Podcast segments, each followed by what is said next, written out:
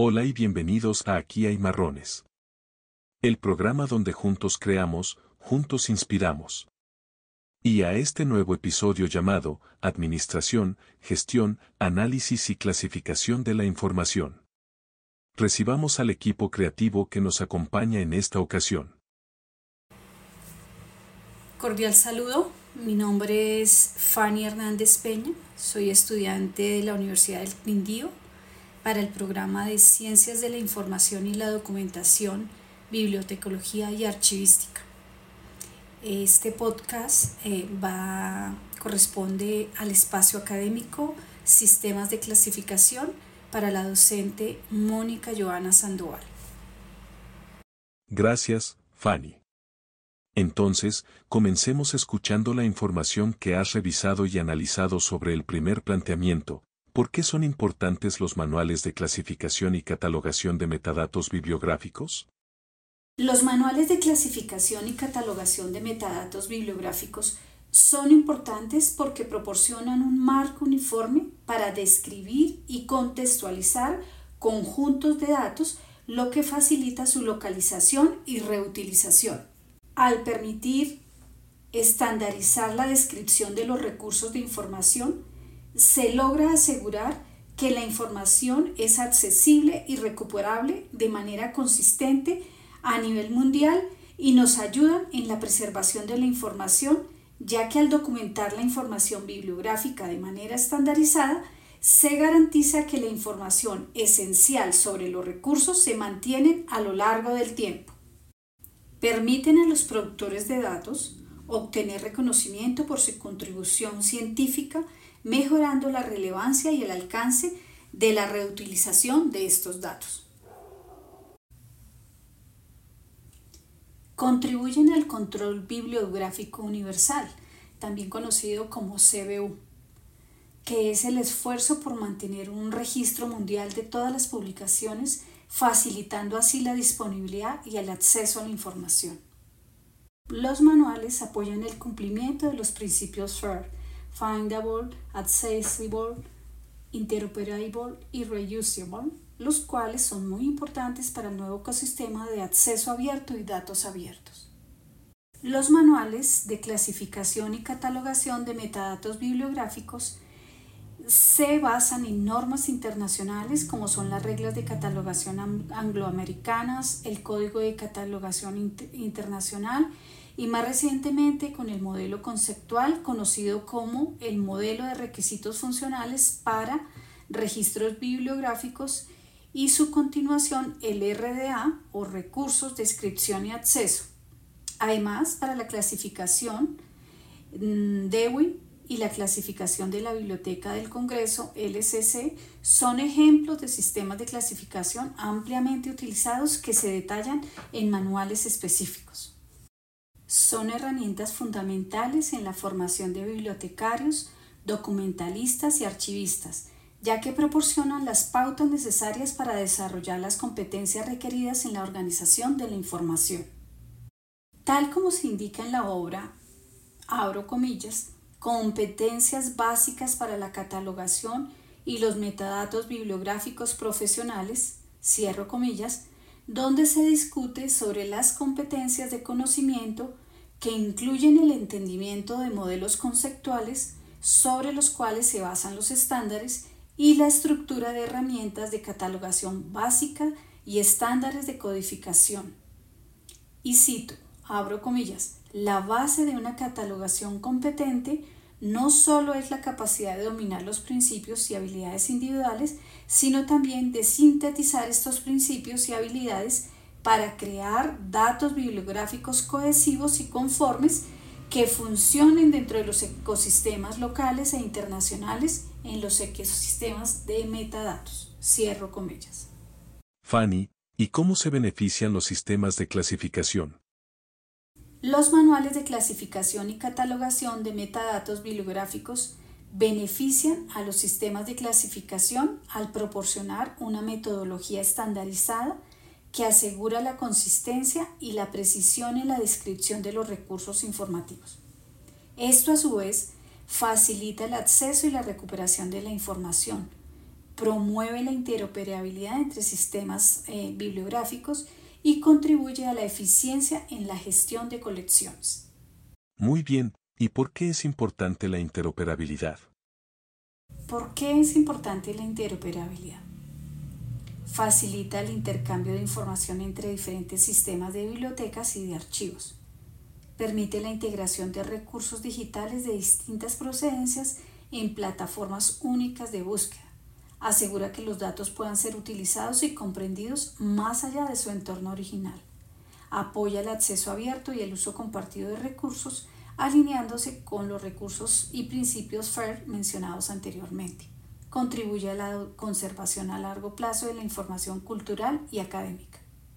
Ahora pasemos al segundo planteamiento igual de valioso, ¿Por qué es importante el desarrollo de procedimientos enfocados a la descripción y clasificación bibliográfica? Permite sistematizar y estructurar la información de manera lógica y accesible, logrando una organización del conocimiento. Mejora la eficiencia en la búsqueda y la recuperación de recursos bibliográficos, haciendo una recuperación mucho más efectiva. Facilita la compatibilidad entre diferentes sistemas de gestión bibliotecaria a través de la interoperabilidad promueve el acceso igualitario al conocimiento y su diseminación en la comunidad científica y académica. Como ejemplo, está la herramienta Etcielo, una herramienta de, inteligente de apoyo a la catalogación de recursos bibliográficos. Las interfaces de catalogación existentes están diseñadas para reducir el cuello de botella de la creación edición y refinamiento de los registros bibliográficos al ofrecer un marco conveniente para el ingreso de datos.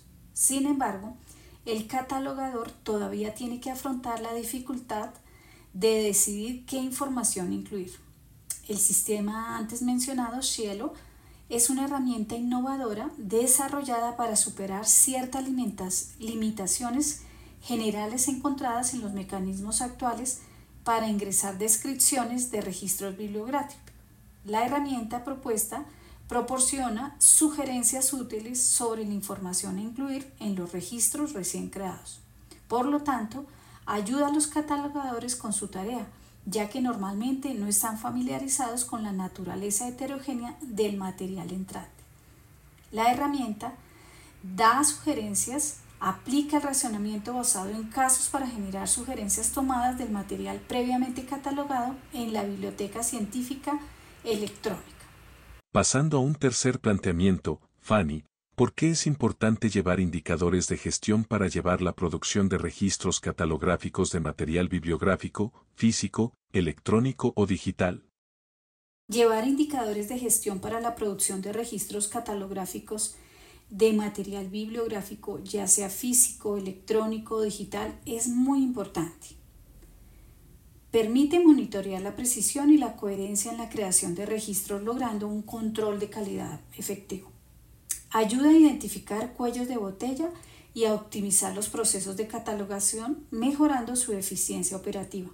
Facilita el seguimiento y la evaluación de la productividad y la asignación efectiva de recursos Ofrece datos para la toma de decisiones estratégicas sobre la gestión de colecciones y servicios al usuario, permitiendo una mejor aplicación estratégica. Brinda información sobre el rendimiento del sistema de gestión bibliotecario y su impacto en el acceso de los usuarios. Y para terminar, Fanny, ¿por qué existen los indicadores de edición y seguimiento? Los indicadores de edición y seguimiento existen por varias razones. Primero, para asegurar la precisión y relevancia de la información publicada, aportando la calidad de la información. Segundo, permiten identificar oportunidades de mejora en el proceso editorial y con ello también hay un proceso de mejora continuo. Un tercer beneficio es que brindan una visión clara y transparente de las etapas del proceso editorial y de las contribuciones de cada participante establece las responsabilidades claras entre editores y autores y otros actores involucrados a través de un proceso de rendición de cuentas. Y finalmente, facilitan la gestión del conocimiento y el mantenimiento de registros documentales a lo largo del tiempo. Fanny, para este podcast, ¿a qué tipo de fuentes y referencias bibliográficas recurriste? Para el desarrollo del presente podcast se tuvo en cuenta fuentes eh, fiables, idóneas, eh, pero se recurrió a aquellas fuentes donde su URL contiene eh, un objeto, un identificador de objeto digital, es decir, el DOI, que es un número único permanente asignado a un documento digital como un artículo de investigación, una publicación, un libro o cualquier otro recurso en línea. Su propósito principal es proporcionar una forma estándar y confiable de identificar y enlazar estos documentos en la web.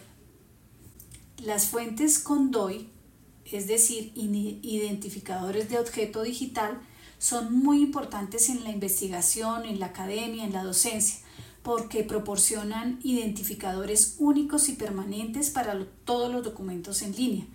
Estos identificadores aseguran que las citas y las referencias sean precisas y confiables, facilitando su ubicación posterior. Estos identificadores, como lo dije antes, aseguran la fuente de información y eh, que ésta permanezca o eh, a través del DOI permanecen en el tiempo. Adicional, los DOI garantizan que los enlaces a estos documentos sean estables lo que permite el acceso a la misma fuente en línea en cualquier momento, incluso años después de la publicación. En conclusión, las fuentes con DOI hacen que la investigación sea más precisa y confiable. Los identificadores de objetos digitales son otorgados por organizaciones conocidas como agencias de registro DOI. Estas agencias son las encargadas de asignar los códigos a los documentos digitales y administrar el sistema DOI en general. Las agencias eh, de registro DOI más, más conocida eh, a, a, nivel mundial es CrossRef, que es una organización sin fines de lucro que se especializa en la asignación de DOI a contenido académico, científico, eh, bien sea artículos, revistas, libros y conferencias. Crossref trabaja con una amplia gama de editores y proveedores de contenido académico en todo el mundo para asignar el DOI a esas publicaciones. Además de Crossref, existen otras agencias de registro DOI que se enfocan en diferentes tipos de contenido como datos de investigación, libros, tesis y demás. En conclusión, las agencias de registro DOI son las responsables de asignar y gestionar los, eh, eh, identificadores de objetos digitales para garantizar que sean únicos y permanentes a lo largo del tiempo. Muy bien. Gracias por escuchar hasta el final y no olvides dejarnos tu reseña del podcast. ¿Funciona para ti? ¿Cuáles manuales usas para la clasificación y catalogación de metadatos bibliográficos? Si te gustó, síguenos en Aquí hay marrones, el programa donde juntos creamos, juntos inspiramos.